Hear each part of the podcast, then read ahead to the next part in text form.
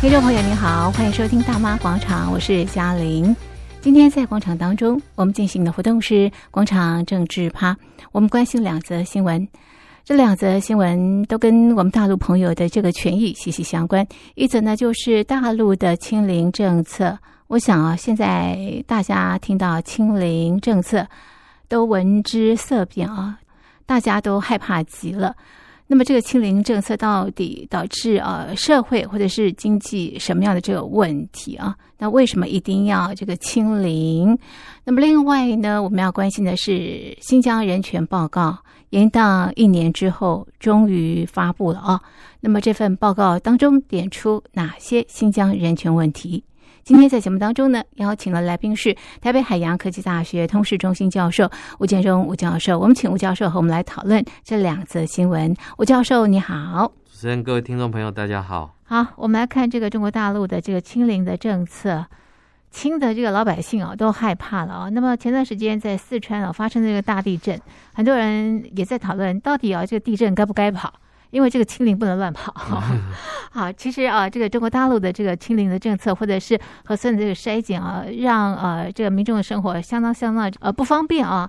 它到底对于整个中国大陆的社会带来什么样的这个问题啊？请教吴教授。是呃，我想清零政策之后呃所带来的这一些社会问题，嗯、最显而易见的当然就是经济的这些受损的一个情况。嗯，那特别的是呃，我们看到从二零一九、二零二零年。嗯，这个疫情刚爆发的时候，嗯、那中共呃在疫情刚爆发之后，要求呃各地方必须要进行复产跟复工。嗯，那复产复工之后，嗯，那外界当然会有一个呃非常呃嗯。全力呃这个呃思考的一个重点，就是那我复产复工，那国际社会现在。到处也都是疫情，那我这个产品到底要卖给谁？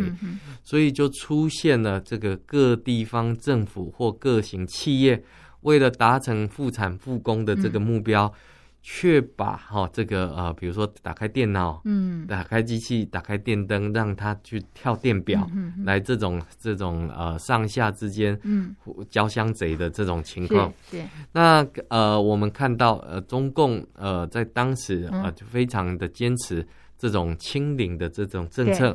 然后一路坚持到这个二零二零二二年是二十大前后，都还是坚持的这样的一个动态清零的策略。对，那不管用各种的名词，就是中共的国门不开放。那不开放之后，那我们看到各地随着不管是疫苗，嗯，或者是解药的这些解封。那各地的经济开始进行复苏，是。而对照之下，中国大陆的经济开始不断的走下坡。嗯、对，这走下坡里面有它内部的因素，嗯、也有它外部的这个因素。嗯、是。那今年我们看到中国国家统计局这个呃七月份所公布的 PCI，嗯、也就是消费者经理这个采购指数。我们看到这个是在这个呃荣枯线以下，这一条线告诉大家中国经济不好，嗯、而且是非常不好。嗯、但是我们看到呃这个中国国家统计局它的这个呃探究的原因是说，因为疫情反复的关系，嗯、所以导致这个呃荣枯线出现了问题。那既然都知道问题所在，但是却毫无。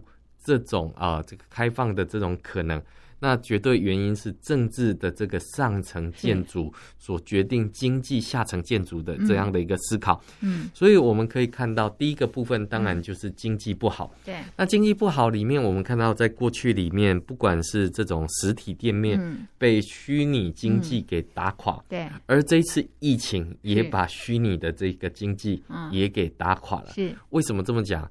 我们可以看到很多的这些物流配送根本没有办法及时到位，是啊，那你根本就货送不达，这个人出不来，这个根本就是一个很大型的一个问题。对，那更不要讲说呃，这个西方跟中国订货的这个情况，那你的货运、你的物流根本没有办法畅通。是，我们用个数字来说明，在七月份的时候，上海封控，对。这个特斯拉在上海的超级工厂是这个整个月才卖了两万辆汽车，是，那你就可以看到这个、哦、这个产品的这个销售情况是非常糟的。是，所以呃，我们可以看到，就是呃，人民是敢怒不敢言，嗯、可是呃，中共却还当做是政治任务，嗯，在进行这个操作当中，嗯、为什么？因为核酸是门好生意，到处都在做核酸，天天在做核酸，那谁在发大财、啊？那就是做核酸的人在发大财。所以我们会看到这个呃，嗯、这个归根究底一个原因，嗯、那做核酸到底是谁付的钱，谁买的单？是后来我们看到有很多的地方政府就开始。呃，消极的抵抗，uh huh. 什么叫消极的抵抗？因为没钱啊，我要怎么做核酸？我做核酸到底是做心酸的，是还是做真正的？对。那我们看到，呃，在很多乡镇地方都开始出现这种财政困窘的这种情况。嗯。所以，呃，地方政府因为财政没有办法有稳定的收入，对，所以开始对人民来进行罚款。嗯哼。好，对，你看最近在山西就出现一个事情啊。有一个有一有一对粮油店的老板哈，嗯、他这个跟商家进货了七公斤的这种芹菜，啊哈，七公斤的芹菜是被罚款六万六千人民币。为什么？为什么？因为它的芹菜哦，这个、嗯、呃这个超标，啊哈，不符合规格，不符合规则。是是，那不符合规则，那你罚他钱没有问题吗？我想食品安全是大家都很重视，当然很重要。但是问题是，五七斤的韭菜，你罚他六万六千人民币，太高，这个比例原则会不会太太高的一个情况？那更不要讲，还有很多的这些卡车司机，是他为了运送物流，他为了运送这些货品。嗯，超时是工作，或者是超速，嗯哼，甚至于呃没有办法走绿色通道等等，那过泵的时候超重，超重，这些都是可以扣款的。嗯，所以各地方政府呃，因为财政来源是。这个不足不佳的情况之下，开始找人民来开刀，这才是一个问题。从老百姓的口袋捞钱，捞钱，对，这个才是最大。是。那我们看到很多的大卡车司机，或者是很多大陆的民众，呃，你比如说他买了一台卡车，就是要出来跑货赚钱，是啊。但是疫情风控之下，他把车开上了高速公路，却没有办法下高速公路，又叫他。在大陆的词语，这个叫劝返，哦，劝你回到你的出发地。然后他到了出发地之后，人家又跟他讲，你出去绕了这么一圈，你必须要进行风控管理，又不给进，好尴尬。所以根本有家归不得的这些情况。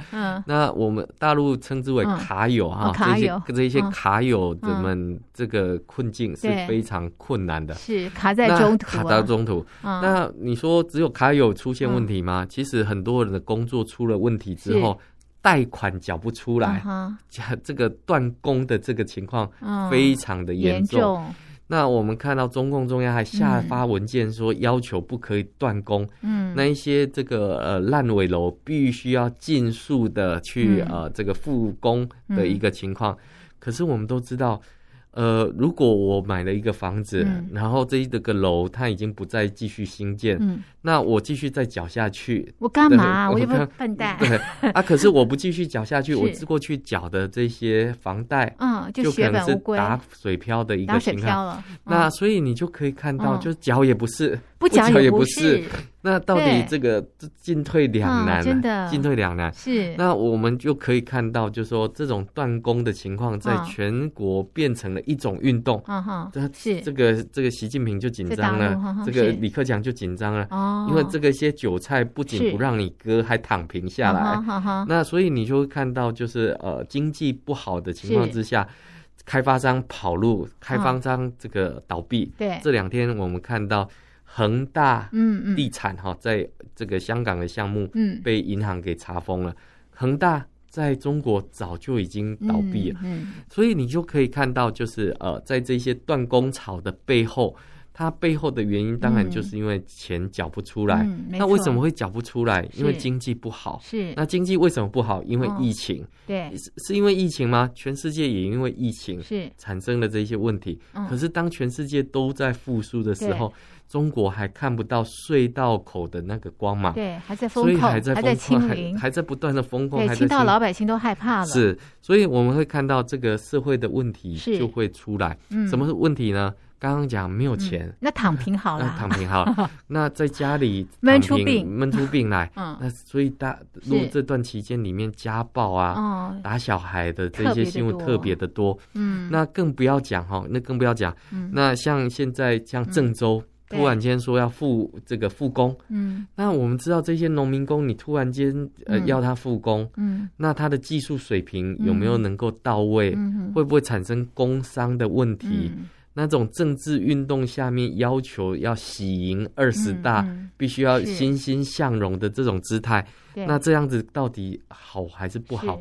那更不要讲哈，这个在清零政策之下，呃，很多成都人都觉得非常愤怒。为什么？因为你叫我防疫嘛，躲在家里，可在家里没电，好热。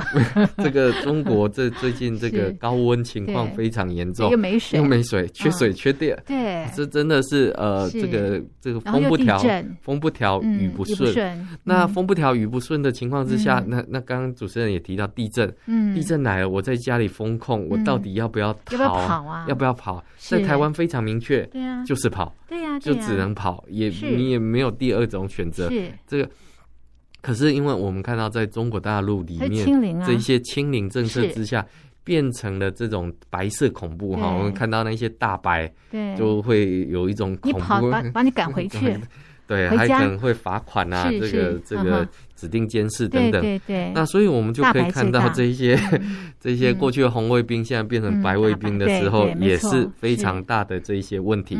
但是最大的一个问题是。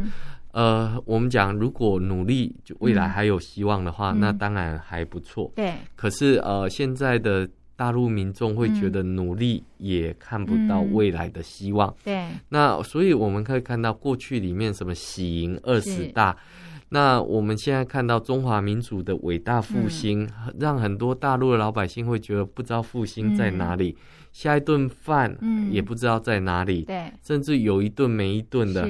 呃，最近有人到这个呃这个广州的三和市场那边去，嗯嗯、那边是一个最大的人力中介市场，结果人满为患，嗯嗯、完全没有工作可以被找，哦、大家都在等工作，大家都在等工作，是。那更不要讲这些呃找不到工作跟想找工作人一堆之外，嗯、那做点小生意可能也没有办法。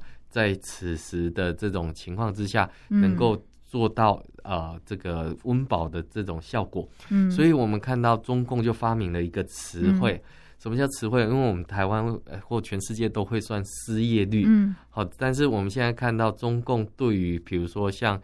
这些外卖小哥啊，或者是跑滴滴的这些人都叫做灵活就业，嗯、只要叫灵活就业的就不算失业。啊、所以呃，甚至于你没有去做登记的也不算失业。啊、然后雇主没有通报的也不算失业。啊、那雇主哪会去通报？啊、所以我们可以看到，就是呃，这个在七月嘛，这个毕业季里面有好多的大学毕业生毕业了。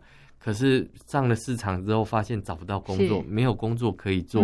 那过去里面仰赖的这些电商，嗯。仰赖的这些嗯自媒体，嗯。似乎市场都已经不再是那么大的情况之下，你就可以看到，光一个清零政策，嗯。造成的这种经济腐败、社会这个不安的这些问题，它所带来的这个加成的负面效果，其实是非常大的。对，哎，最近啊，这个北京啊，因为疫情也开始拉警报了。然后呢，我们看到贵阳很多的地方都封控啊。那么这个市民啊，这个三天没有吃饭求援的情况比比皆是。那我们刚刚也提到，这个中共的这个清零政策造成的这个经济的问题。结果呢，这个中国智库北京安邦咨询公司就提到了这个最主要关键呢是反清零导致的这个经济问题。但是呢，这个讲实话，结果呢被下架了。吴教授，你怎么看？是我，我想现在在中国要讲实话的人，真的是要有很大的勇气。为什么这么讲呢？嗯、因为这个呃，即将要到来的这个二十大，对，我想在网络的和谐的部分，嗯、还有对于这个呃喜迎二十大的这个正式主旋律之下，任何对于清零政策的不满，或者是对于清零政策的异议。嗯好，我们看到国家卫健委这个、嗯、那一天，这个发了两份通知，马上被大家一这个这个截下来做一个对照。嗯，前面还讲说这个呃不必要的核酸不要做，下一个新闻就告诉大家该做的还是要 做，还是得做。所以你可可可以看到这个呃什么叫做该做的得做？是。呃在中共的体制之下，层层加码的情况是非常严重的。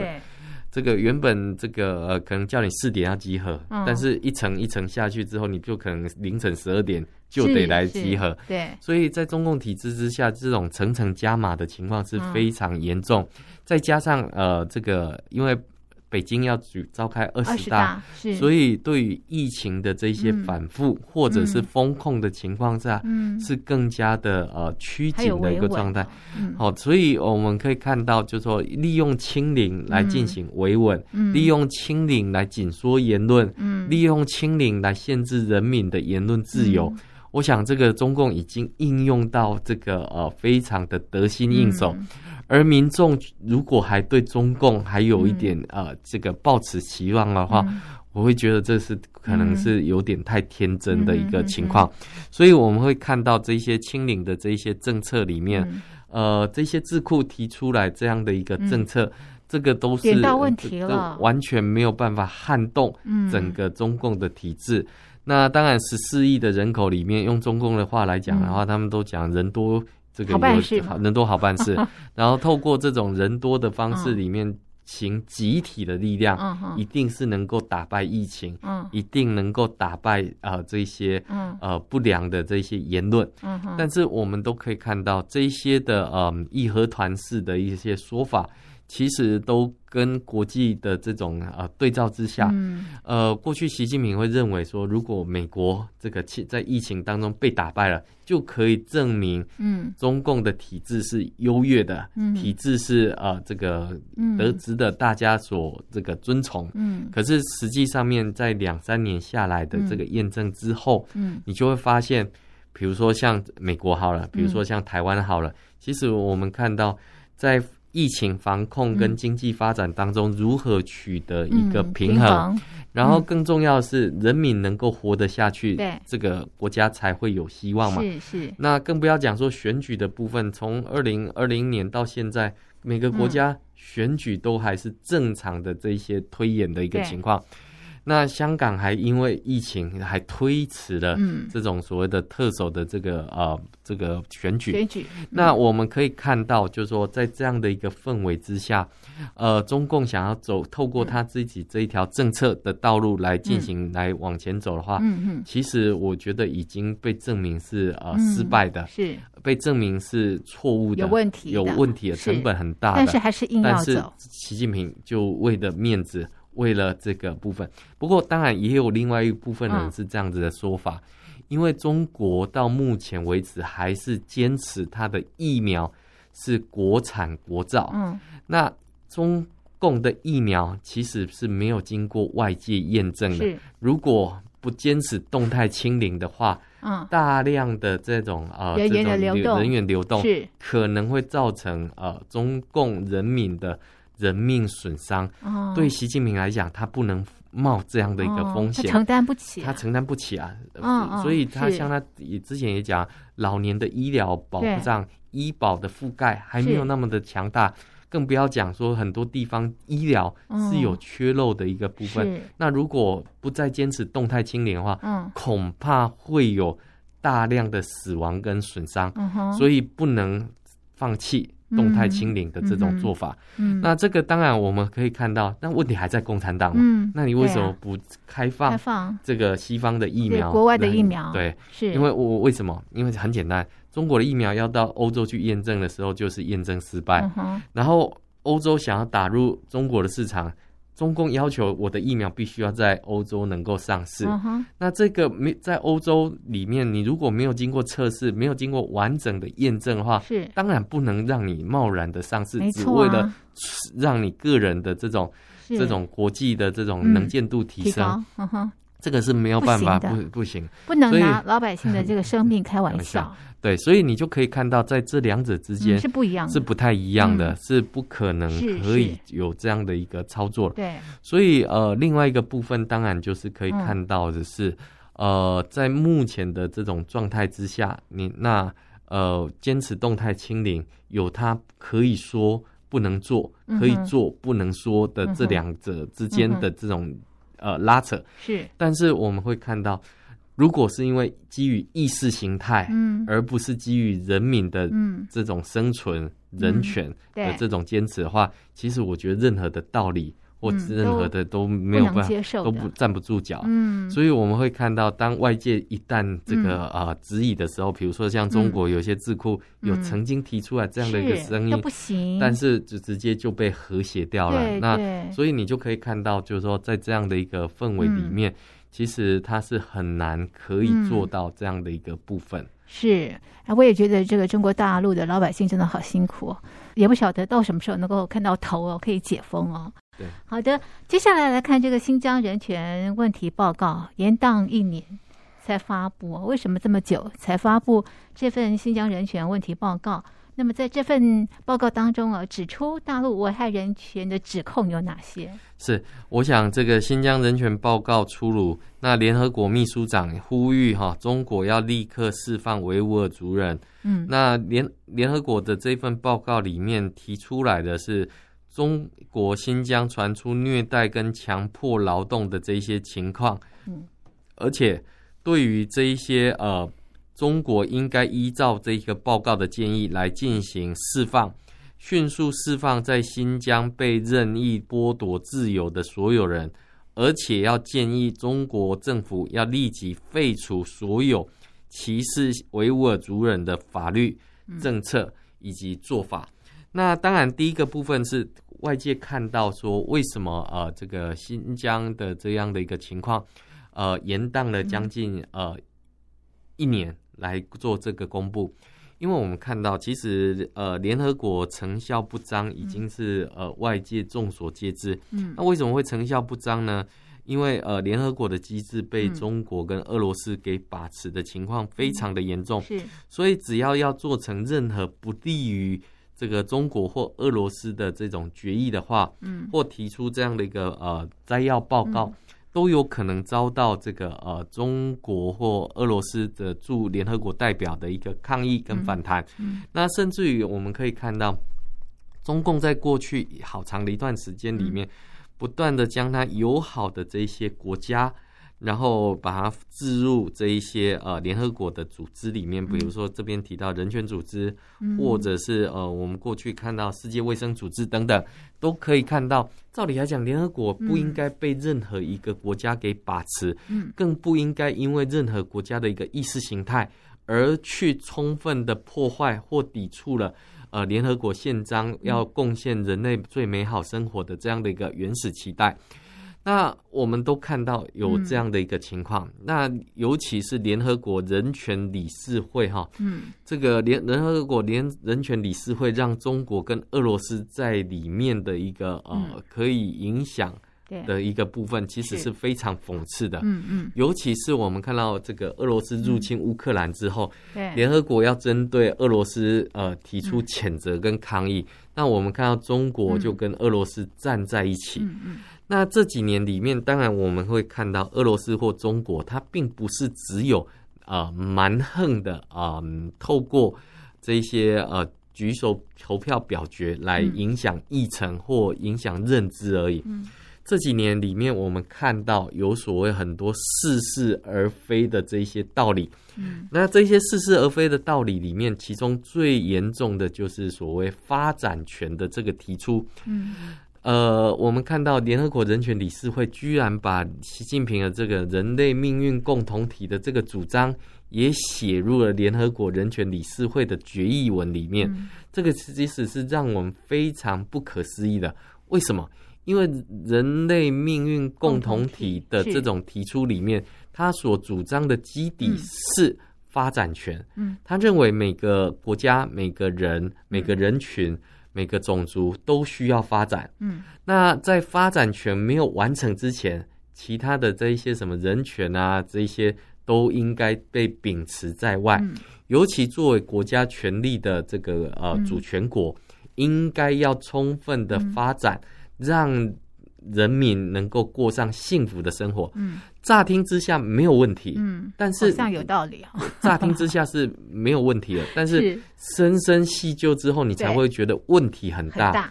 为了发展，你可以去剥夺一个人的。